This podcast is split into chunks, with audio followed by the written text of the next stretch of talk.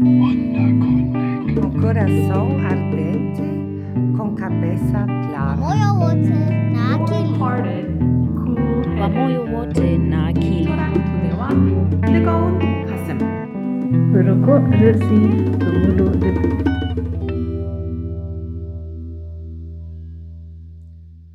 Herzlich willkommen zu unserer vierten Folge unseres Podcasts. Heute ein ganz bescheidenes Thema Song Nur noch kurz die Welt retten. Aber ganz kurz. Ja, du hast ja schon angedeutet, du kannst mit dem Thema weniger anfangen. Heute bin ich in der Rolle, dass ich jetzt versuchen werde, das Ganze zu verteidigen und du dann mit deinen kritischen Einwänden mir reingrätschen wirst. Ja, ich weiß gar nicht, ob man da viel reingrätschen kann. Das äh, hat sich bei mir schon ganz früh entwickelt, dass ich da eine Aversion gegen manch, manche Form von äh, Weltrettung entwickelt habe. Und ich glaube, dass die eine Sitzung das auch nicht mehr heilen kann. Okay, erzähl doch mal, warum willst du nicht die Welt retten, Song? Ich glaube, ich war damals so 18 und war in einem Kloster, um wie viele Leute in dem Alter über den Rest des Lebens nachzudenken und was ich sonst noch anstellen will. Und ich, ich hatte so ein bisschen mit der Idee gespielt, vielleicht mal bei der UNO zu arbeiten oder irgendwie die Welt zu retten. Bescheiden, ja. Ja, ganz bescheiden, wie man halt so ist. Und ähm, ich war im Kloster und hatte die Gelegenheit, dann einen Bruder, also einen Mönch aus Tansania zu treffen. Und das war irgendwie so ein arrangiertes Treffen und ich fühlte mich auch unsicher. Und dann haben wir uns unterhalten und dann habe ich gesagt, What can I do to help your country? Und er sagte zu mir, und zwar richtig mit wütender Stimme, Ah, Come and see. okay. Ja. Und seitdem bin ich dann immer sehr vorsichtig und zurückhaltend, wenn es um Weltrettung geht, weil ich verstanden habe, glaube ich, damals, mh, dass es auch was mit der eigenen Ehre zu tun hat von Mhm. Leuten. Und deswegen, wenn ich das höre, Ja, schalte ich erstmal zwei Gänge zurück. okay. Aber also ich hätte das jetzt anders interpretiert. Also come and see, das ist ja erstmal eine Aufforderung. Also dass, dass man sagt, also das wäre auch das, wie ich sage, okay, Welt retten, da steckt so ein Impuls drin, dass man sagt, es ist nicht alles egal, man zieht sich zurück und interessiert sich quasi nur für seinen eigenen Garten, für seine eigene Wohnung und macht alles cozy und schön und Ja. irgendwie eine gemütliche Decke Mm. drüber und ähm, verkriecht sich unter der und alles andere ist einem egal, sondern Mhm. da klingt ja so dieser Impuls mit zu sagen, come and see. Also schau es dir selber Schau's an, selber schau an. dir die Ja, Realitäten an das auf dieser Punkt. Welt. Ja, schau es dir an. Ja. Schau es dir an. Und sag nicht vorher, was gemacht werden muss. Mm. Und diesen Punkt hat er so hervorgehoben, dass ähm, ich das in mir noch so tief drin sitzen habe. Und wo ich dann gemerkt habe, auch später in Hongkong und in anderen Kontexten, man geht irgendwo hin und hat natürlich ein bisschen Ahnung von Dingen, aber erst vor Ort wird es real. Und ähm, ich habe den Eindruck gehabt, wenn ich mit vielen Leuten gesprochen habe, dass die so waren wie mein 18-jähriges Ich. Also wirklich helfen wollten, Ja. eine gute Intention, aber dann auch oft gesagt haben, Mensch, ähm, die Leute blicken es einfach nicht. Naja, aber ich, ich verstehe es immer noch nicht, warum du so wütend bist mit deinem 18-jährigen Selbst. Also, äh, das war ja auch die Frage, what can I do? Also, Ja. quasi, du sagst ja nicht, ähm, äh, guter Freund aus äh, Tansania, komm her. Schön, dass wir uns treffen. Ich habe den 10-Punkte-Plan für Tansania in der Tasche und jetzt gehen Mhm. wir es durch. Nämlich erstens mal äh, Demokratie, Wasser, Mhm. Straßen bauen, Entwicklungshilfe und so weiter, sondern also ähm, irgendwie ein bisschen Genau. mehr Nachsicht mit deinem äh, jugendlichen Selbst. Also ich finde es eine gute Frage. Ne? Was, Ja, ja. was kann ich tun? Absolut. Und für einen 18-Jährigen vielleicht auch die spannendste Frage, die er Hm. stellen kann. Und man lernt eben durch diese Kontakte, aber auch dass das total paternalistisch rüberkommen kann. Mhm. Allein dieser Satz, allein Ja, diese. Frage. Und man hat so ein bisschen den Eindruck, man ist wieder Jesus, der den Blinden trifft und sagt, was möchtest du, dass ich dir tue? Und Mhm. er sagt, ich möchte wieder sehen. So in der Art. Und ich habe es damals nicht verstanden. Das Ja. muss ich ganz deutlich sagen. Ich habe es damals nicht verstanden, weil ich so überzeugt war davon, dass man was Gutes tun muss. Und ich denke immer noch, dass man was Gutes tun kann und dass es die Aufgabe ist, das zu tun. Aber ich denke auch, dass wir oft in einen Ton fallen, wo wir Leute väterlich behandeln. Und das auch so in unseren Köpfen drin steckt. Und da sind halt auf, die einen, auf der einen Seite ähm, bin ich das als junger Mensch, der die Welt zu retten hat. Und dann gibt es so auf der anderen Seite Leute, die gerettet werden müssen.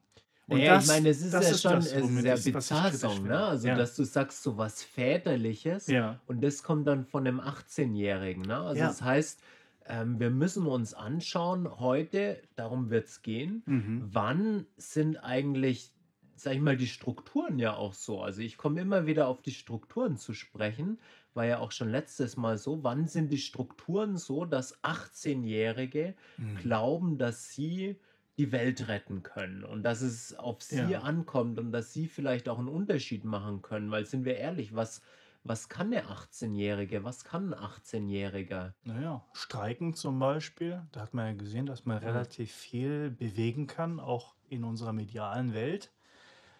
Ähm, vielleicht gucken, was er oder sie machen möchte, um beruflich ähm, Perspektiven zu entwickeln, um tatsächlich sich für eine bessere Welt einsetzen zu können. Ich denke, man kann da viel machen und die Fragen sind ja auch drängend. Ich Ja. glaube, für eine 18-jährige Person vielleicht noch drängender als für dich und noch weniger drängend für mich, wo man denkt, also so viel, so viel an zukünftigen Jahren habe ich vielleicht gar nicht mehr, wo ich hier was äh, verändern kann. Nee, ich glaube, es Ja. geht eher um dieses Feuer, was in einem brennt, dass man Ja. vielleicht mit 18 sagt, Ja. und wir sind jetzt dran und es ist unsere, unsere Aufgabe. Ich meine, das war bei mir genauso. Also ich habe Mhm. da eine, ä- eine ähnliche Geschichte, dass ich mich im Weltladen eingesetzt habe, dass Mhm. ich dort, also mein Come and See war erstmal wirklich dort in den, in den Weltladen zu gehen und Mhm. äh, meinem Freund, dem Gischbild, dann zuzuhören, der also stundenlang mir die äh, Verhältnisse der Weltgeschichte, des Welt, weltweiten Handels Ja. und seiner Ungerechtigkeiten, die Versklavung in Südafrika, den Kampf gegen die Apartheid, äh, dann die Kaffee für Nicaragua und Mhm. alles, also da wirklich mit Emphase. Und da muss ich schon reingrätschen und sagen, ja. genau, genau so wird es ja beschrieben. Ja. Da sind also Länder irgendwo in der Welt, die brauchen Hilfe. Da ist Ungerechtigkeit. Da sind die Strukturen kaputt. Da gibt es die Sklaverei. Ne? Und, und meine Frage ist immer, ist, ist dieses Konzept, das man im Kopf hat, ist das ein Konzept, das du auf deine eigene Community anwenden würdest?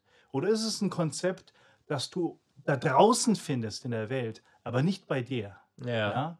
Und da werde ich schon stutzig seit meiner Begegnung mit dem tansanischen Bruder. Ähm, und ich denke, das ist auch berechtigt, da drauf zu schauen. Ähm, Naja, aber das ist doch genau der Gedanke, auch der beim, der beim fairen Handel immer ganz stark gemacht wird, dass man sagt, wir haben diese einfach diese weltweiten wirtschaftlichen Ungerechtigkeiten und wir müssen vor Ort anfangen. Erstmal was mm, zum Beispiel mit unseren Konsumentscheidungen. Und da ist es ja, du hast vorher auch ähm, Fridays for Future erwähnt. Ich meine, da ist das Mhm. erste ja mal äh, auch die Konsumentscheidung zu treffen, nicht zu konsumieren. Also das wäre ja, Ja. so der erste Schritt. Und ja, was dann, ein bisschen schwierig sein könnte. Ja, Ja. äh, gut, aber, Gut. aber letztlich oder irgendwo eine, also hier vor Ort für andere Lebensweisen zu streiten. Ja. Und ich sehe da also immer eine, ich sehe da immer einen Zusammenhang. Den also Connex sehe ich immer. Das, das, gebe, das gestehe ich dir gerne zu. Es gibt eine Verbindung. Man muss, ähm, wie der Schwabe sagt, immer erstmal vor der eigenen Tür kehren. ja, Ja, das ist auch zutreffend. Mir geht es darum, was für Bilder wir in unseren Köpfen Mhm. haben, wenn wir von Entwicklungshilfe zum Beispiel sprechen. Was für ähm, Bilder wir haben einerseits von den Ländern, die Entwicklungshilfe brauchen. Und so ist es noch konzipiert. Schau es dir mal an. Ähm, das Bundesministerium für Zusammenarbeit, ja, das war das erstmal das Entwicklungshilfeministerium. Ja, aber, Ja. aber Song, Song, äh, Ja. du, du kämpfst hier gegen die Schatten der Vergangenheit. Ja? Also inzwischen hat sich da natürlich auch wieder einiges getan. Also statt von äh, Mhm. Entwicklungshilfe spricht man ja mehr und mehr von Entwicklungszusammenarbeit, weil man auch gemerkt hat, es, es funktioniert ja nicht. Also ich kann nicht irgendwo in, ähm, nehmen wir Namibia zum Beispiel, weil wir da gleich nochmal mehr Mhm. drüber reden werden. Ich kann da nicht einfach irgendwo einen weißen Elefanten, wie so der Begriff Mhm. ist, für ein Projekt, was von außen kommt, ohne die lokale Community, die Gemeinschaft vor Ort. Ich kann da nicht einfach was hinstellen So und sagen, so, jetzt habt ihr irgendwie eure Schule Ja. und äh, jetzt eure Wasserversorgung, jetzt freut euch, nutzt es und ähm, da, da nicht mehr irgendwie, äh, also sich in so in der Rolle von ich fliege jetzt ein und mache das alles. Also Ich will gar nicht ausschließen, dass, dass man auch was dazugelernt hat, dass man auch die Begriffe ein bisschen abgegradet hat, ja, damit es halt nicht so ganz blöd klingt. Aber Tatsache ist immer noch, wenn Deutschland, sag ich mal, als Land mit anderen Ländern kooperiert, dann gibt es zum einen die Länder, mit denen man Handel treibt. Ja, das sind die OECD-Länder. Und dann gibt es die anderen Länder, mit denen man ähm, Entwicklungszusammenarbeit betreibt. Und da gibt es einfach ein Gefälle. Das wollte ich Mhm. nur sagen. Und ich habe eigentlich kein Problem damit, dass man das macht, aber dass man manchmal nicht durchschaut, warum Leute sich darüber ärgern und warum Leute auch gerade aus afrikanischen Ländern oft sagen, ähm, das, was Entwicklungshilfe ist, das hat uns eigentlich eher geschadet. Das hilft uns nicht weiter, weil wir auch in unseren Köpfen zu betoniert werden. Und ich denke, das ist ein ganz spannender Aspekt, der mir wichtig ist. Und Ja. es kann ja andere Dinge geben, die anderen Leuten wichtig sind. Aber ich würde sagen, dass es keine Schatten der Vergangenheit sind. Zugestanden. Also da würde ich auch sagen, wir, wir, klar, die Entwicklungszusammenarbeit hat sich verändert, aber immer noch haben wir, ich würde jetzt sogar auch sagen, das sind natürlich koloniale Vorurteile, die da mit drin stecken. Also quasi Deutschland begreift sich vielfach immer noch vielleicht als, als Schutzmacht Ja. für bestimmte Länder und will dort, ähm, das könnte man natürlich positiv sagen, auch die koloniale Vergangenheit aufarbeiten, dort helfen, wo Leid angerichtet worden ist. Aber vielfach, da gebe ich dir recht, geschieht es auch mit äh, so einem Gestus von wir helfen euch, weil ihr kriegt es ja alleine nicht gebacken. Aber ich glaube, es gibt auch immer, es gibt auch immer die anderen Seiten und die anderen Beispiele. Und ähm, wir haben ja gesagt, wir reden nicht über die Leute, sondern wir hören, was die Leute auch sagen. Gut. Und in dem Fall äh, habe ich jetzt was von der Esther mitgebracht. Ähm, ich bin in einem äh, Verein auch mit aktiv, Soul Food Namibia, und wir arbeiten mit einem Partnerverein, Makotoka Health Project, Mhm. in, im Norden Namibias zusammen. Und äh, die Esther Hamatwi ist im Vorstand von diesem Verein und erzählt jetzt aus ihrer Perspektive über Entwicklungszusammenarbeit, Entwicklungspartnerschaft. Hörst dir mal an, hörst dir mal an, Song.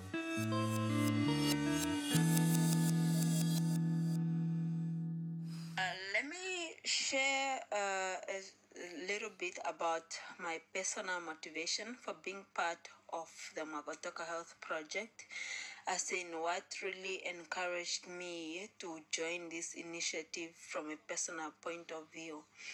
So my motivation is uh, based on the fact that I grew up in this uh, village and I can relate very well to the challenges that the community members go through to access health facilities which are quite far from the village, even just to get uh, basic treatments. Um, so, as a youth who has an understanding of the need of uh, this basic necessity, and also someone that has knowledge in different areas, I felt it was about time, or I was encouraged to join this initiative. Also man hört da, die, die, die, die Esther kommt selber aus dem Dorf, Mhm. um das es sich dreht. Und sie hat gleichzeitig hat sie sich auch noch Fähigkeiten erworben. Also hat dann äh, studiert, hat eine sehr gute Ausbildung und sie ist jetzt selber eben in dem Vorstand von dem Wakatoka Health Project. Und arbeitet sie auch in dem Projekt?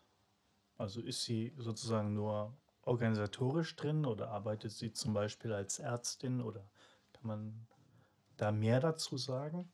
Naja, sie, also das, ähm, das, das Ding ist, ist auch das Interessante, es hat angefangen als äh, Health Project und wurde dann aber weiterentwickelt zu einem Development Project. Mhm. Also weil äh, quasi das, das hat sie ja erzählt, die Leute dort vor Ort müssen weit laufen, um eben überhaupt ähm, eine, eine klinische äh, Untersuchung zu bekommen, um Ja. dort Zugang zu, zu Mhm. ganz basalen ähm, Gesundheitsorganisationen oder Gesundheitseinrichtungen zu haben, um eine Ärztin mal sehen zu können.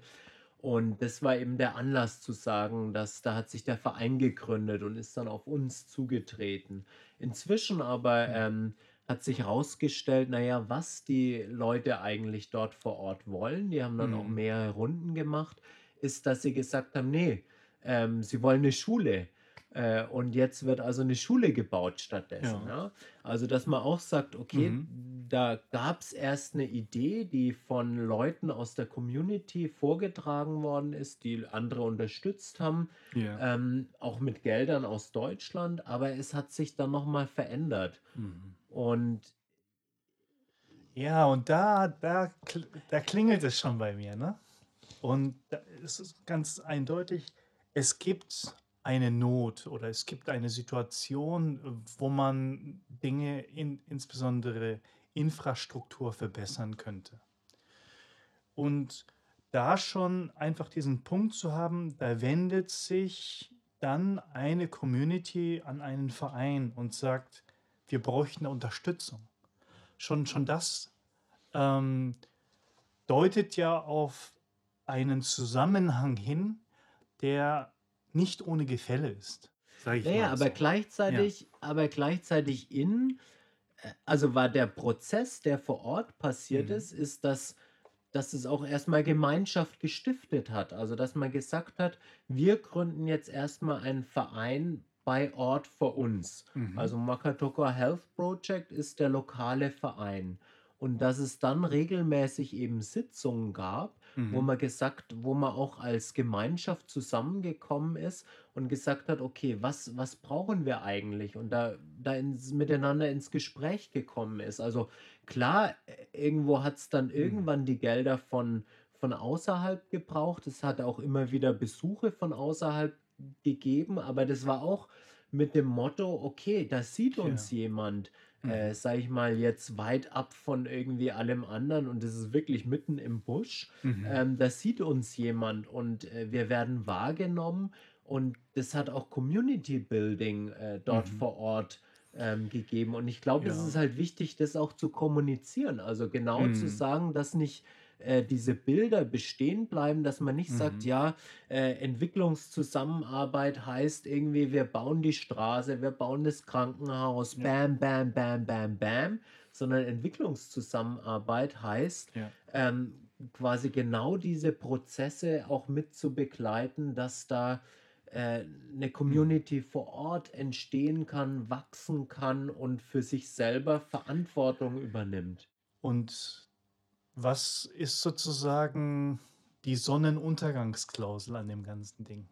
Dass man sagt, wann würden wir aufhören Dies, diese Unterstützung zu Ja, geben, ja.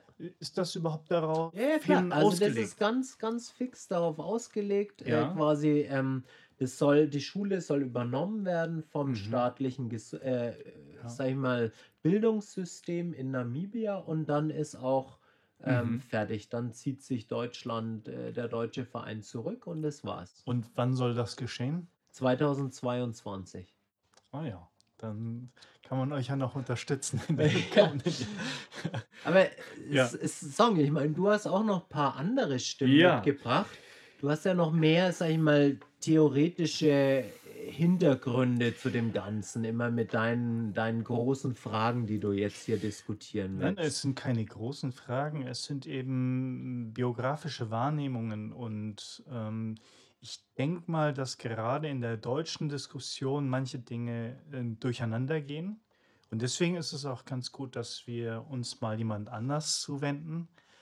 Ähm, also mir ging es nur darum zu sagen, ähm, sobald man in so eine Partnerschaft trifft, äh, tritt, steckt man auch mittendrin. Also man, man ist dann in etwas.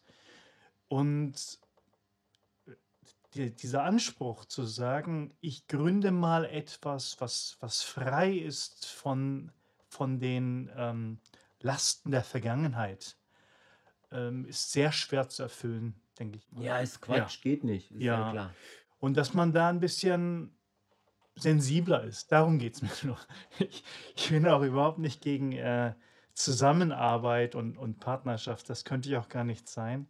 Und das hört man ja auch, wenn wir jetzt unseren ähm, Mitarbeiter Sergio hören, der sich selbst vorstellen wird. Mein Name ist Sergio Rios. Ich äh, lebe seit etwa drei Jahren in Deutschland. Ich arbeite bei Mission Eine Welt als Menschenrecht-Referent in Referat Entwicklung und Politik. Ich bin Nicaraguaner. Ich habe die lutherische Kirche des Glaubens und Hoffnung in Nicaragua besucht, weil ich etwas Musik lernen wollte. Die Kirche bot Gitarren- und Perkussionsunterricht an. Und äh, nach und nach begann ich mich für die Theologie der Kirche zu interessieren. Ja, also ist ja schon verrückt, ne? Der kommt also in eine lutherische Kirche, weil dort ein spannendes Jugendangebot ist. Naja, weil er halt Gitarre lernen will, ja. Ja, das ist ja, sind ja so die klassischen Angebote. Warum würdest du in die Gemeinde gehen? Weil du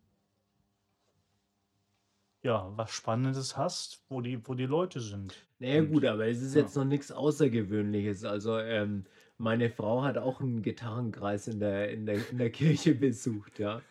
Also Ja, das, und äh, dann hat sie einen Pfarrer geheiratet. So kommt es. ja.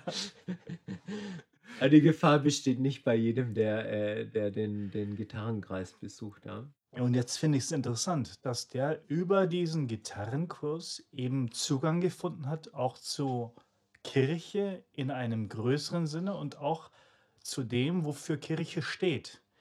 Und ähm, da finde ich den Drive also unwahrscheinlich. Und ich habe mich gefragt, wäre das hier auch so? Also wenn wir in eine deutsche Gemeinde gehen würden oder unsere Kinder, dass die dann auch so einen Zugang haben zur Kirche, wo sie anfangen darüber nachzudenken, was heißt das theologisch? Und jetzt hören wir mal weiter, was der Sergio sagt.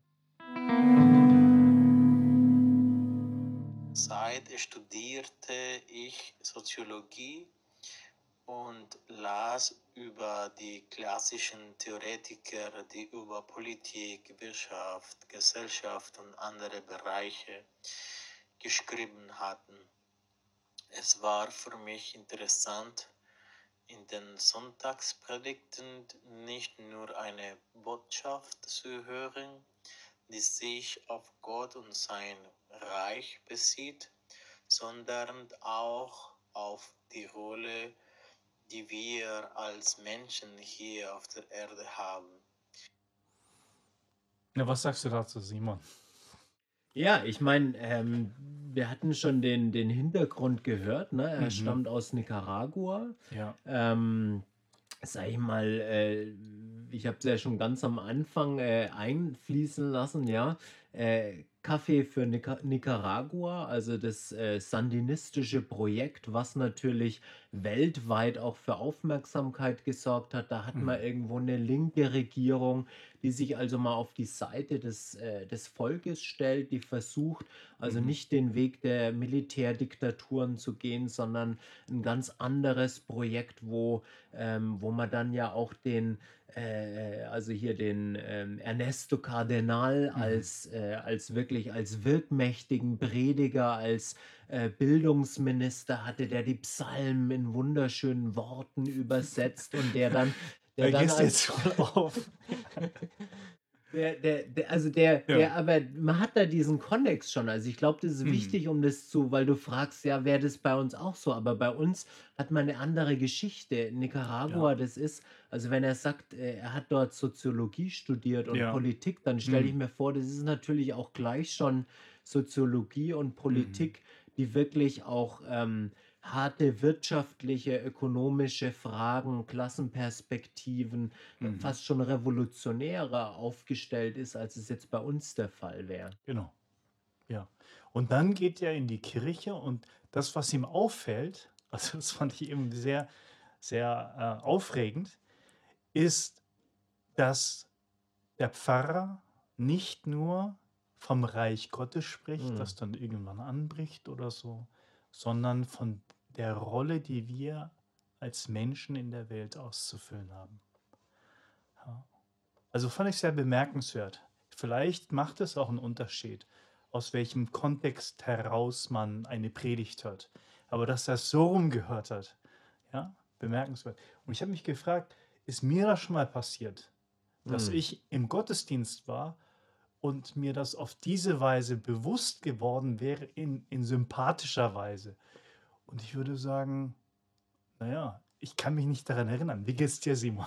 Ja, ich meine, äh, im Grunde, das ist die, die, die, die Rolle der Befreiungstheologie, ne? die Mhm. also seit den, seit den 60er, 70er Jahren wirklich versucht hat, in äh, Südamerika aus dieser ähm, krassen Konstellation, also Mhm. wo man wirklich eine Oberschicht hat, der das ganze Land gehört, die also wirtschaftlich alles kontrolliert und die Also auch als noch die Folge der, Unterstützung des Kolonialismus. Genau, Ja. die auch noch die Mhm. Unterstützung eben der Kirche hatte. Also Ja. ganz klar, die katholische Kirche dort stand Mhm. immer auf Seiten der Besitzenden, der, der Reichen, So der eine feudale Mächtigen. Struktur, könnte man Genau, sagen. so kann man es eigentlich sagen. Mhm. Und dann hat die Befreiungstheologie eben diesen Bruch gemacht und gesagt, nee, äh, quasi wir stellen uns auf die Seite äh, des Volkes, der, der Mhm. einfachen Menschen. Ja. Wir, wir leiden mit ihnen, wir sind bei ihnen. Teilweise wir gehen auch in den äh, bewaffneten Kampf mit den Menschen Mhm. gegen eben diese Diktaturen, gegen,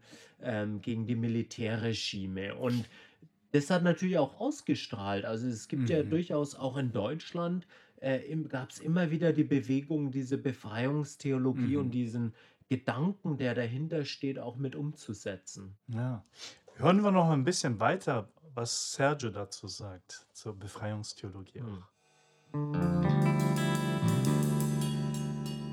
Die Kirche sprach viel über Befreiungstheologie und die bevorzugte Option für die Armen, die strukturellen Ursachen der Armut zu analysieren, indem ich oder die Gemeinde die Bibel lesen und die Botschaft in die Gemeinde bringen. Das war etwas Neues für mich.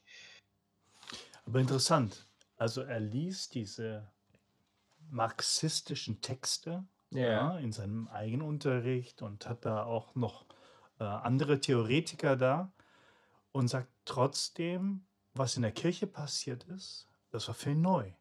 Also das, das macht mich dann schon stutzig an, die, an dieser Stelle. Naja, er, er bringt ja auch die Begriffe wie ähm, quasi die Option für die Armen und, Mhm. und so diese Frage ähm, nach den strukturellen ähm, Hintergründen eigentlich von Armut. Also da gibt es das schöne Wort, ja. Mhm. Wenn ich den Armen Brot gebe, dann bin ich ein Heiliger. Wenn ich frage, warum die Armen eigentlich arm sind, dann bin ich ein Marxist. Und äh, so hat es einer der, der Gründungsväter der Befreiungstheologie eigentlich Ja. schön zusammengefasst.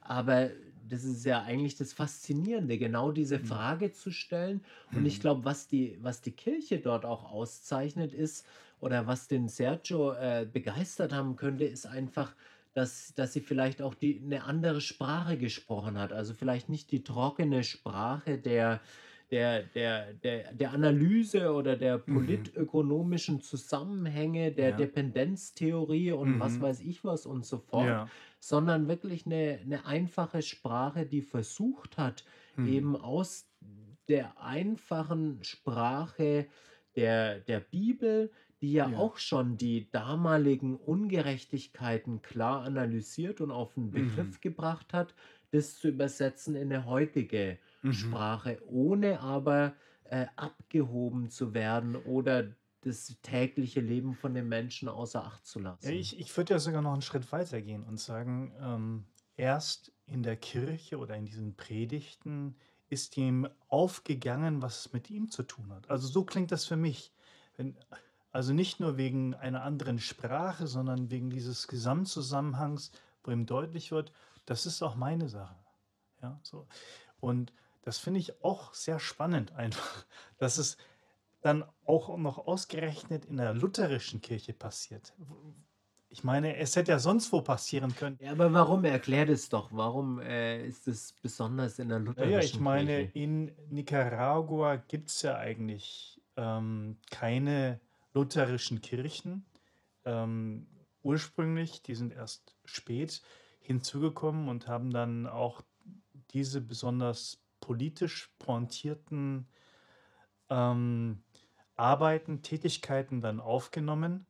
Und es, es beißt sich halt ein bisschen, weil die lutherische Kirche ähm, in der Geschichte eher dafür stand, dass sie sehr obrigkeitsdienlich ähm, war und, und da niemals aufgemuckt hat. Das ist eigentlich so das klassische Zeichen, das uns ja immer noch unterstellt wird. Wenn wir zum Beispiel den Schweizer Reformierten zu tun haben, dann sagen sie, ah ja, ihr mit eurer Obrigkeit. Also egal zu welchem Thema es kommt. Deswegen ist es so bemerkenswert, dass der Sergio das ausgerechnet in der lutherischen Kirche erlebt hat. Ja, weil sie sich auch nicht freimachen kann von dem Kontext, weil eben dieser südamerikanische Mhm. oder jetzt in dem Fall mittelamerikanische Kontext und äh, eben diese, diese übergreifenden Ideen von Befreiungstheologie eben dort sehr, sehr wirkmächtig waren. Ja, so kann man das sagen. Hören wir es noch zu Ende? Ja.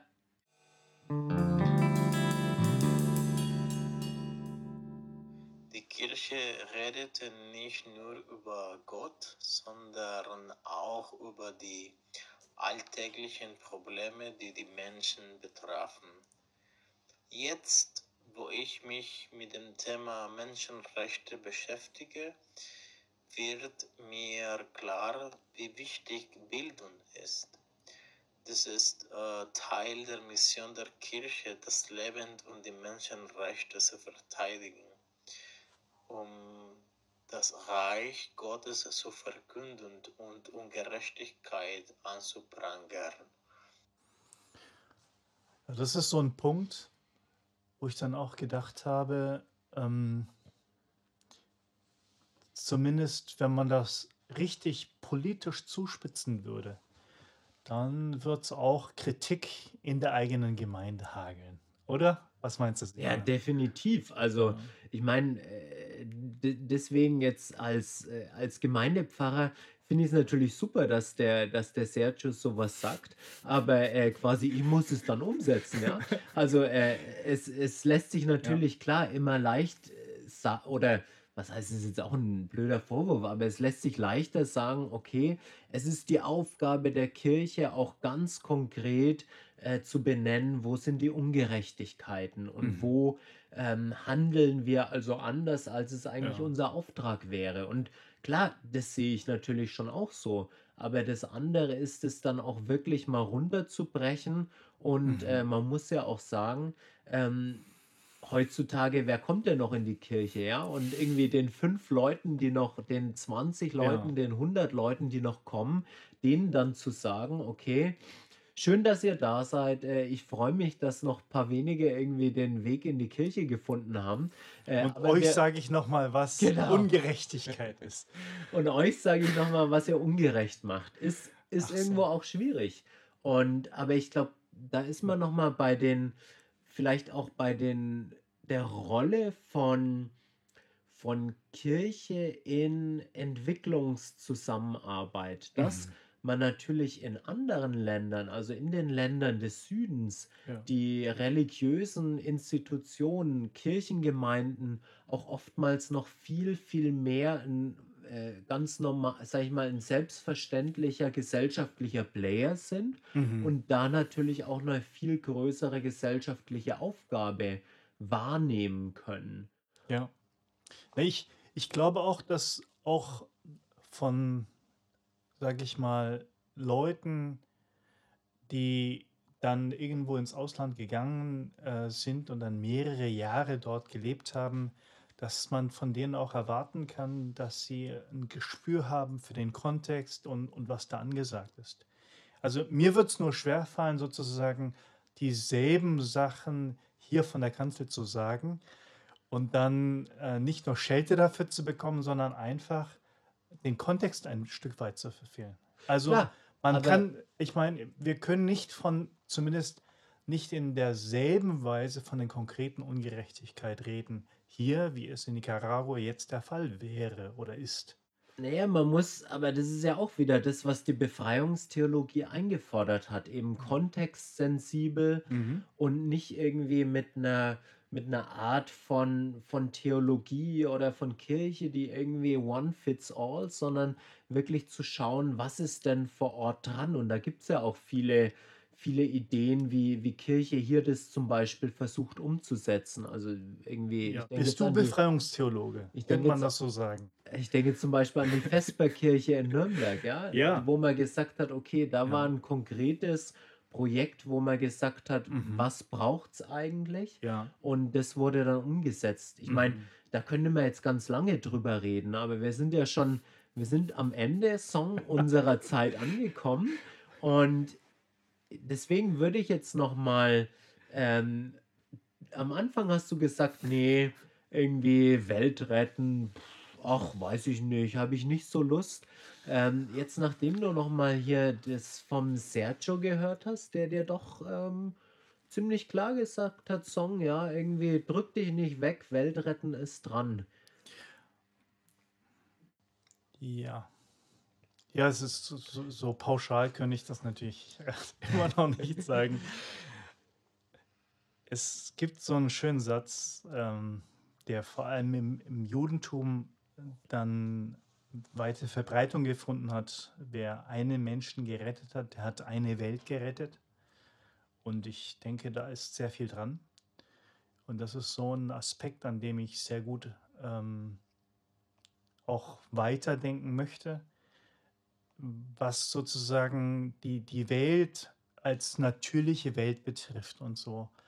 Da da habe ich oft den Eindruck, dass wir dann, ähm, unsere Vorstellungen gerne ausweiten und, ähm, dann die ganze Welt beglücken wollen damit, was oft nicht funktioniert und vor allem, was den den Leuten etwas von der Würde nimmt. Also, ich ich bin ich bleibe immer noch dabei, dass aus meiner Sicht die diese Art, die Welt retten zu wollen, auch etwas, ähm, Anmaßendes haben kann.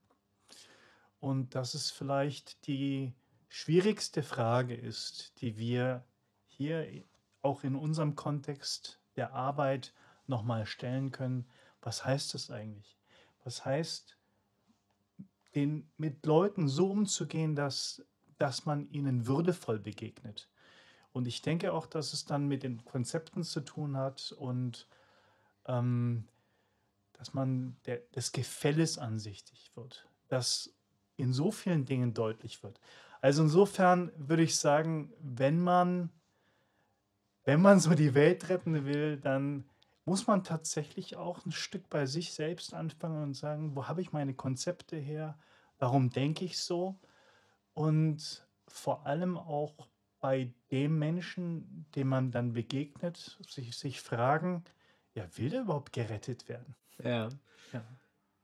Ey, fand ich, fand ich einen schönen Einwandssong. Also, dass du sagst, Weltretten fängt eigentlich bei einem selber an. Also, dass, Mm. dass ich nicht erstmal rausgehe und erstmal alle anderen rette, sondern dass ich erstmal wirklich auch ähm, mich selber hinterfrage und wo ich eigentlich herkomme und was vielleicht auch meine, meine unüberlegten Wertvorstellungen und meine Privilegien, könnte man ja auch sagen, sind und die erstmal in Frage zu stellen. Und Ja. trotzdem, trotzdem Song irgendwie, ja, man darf auch nicht zu viel irgendwie überlegen und dann vor lauter Überlegen dann nichts mehr machen. Also da, Nee, das, äh, da hast du völlig recht. Ähm, wenn, wir haben ja schon mal angefangen und ähm, das bringt mich dann auf eine gute Spur und vielleicht äh, werde ich mir auch mal euer Projekt anschauen und, und gucken, äh, ob man euch da auch nochmal unterstützen kann, wenn es wirklich so gut ist, wie du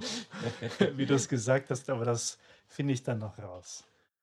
ja, dann äh, danke Song für das Gespräch und äh, ja, wir hören uns bald wieder. Ja, wenn es beim nächsten Mal um das Thema geht, Krankheit und Heilung. wir freuen uns auf Sie, auf euch.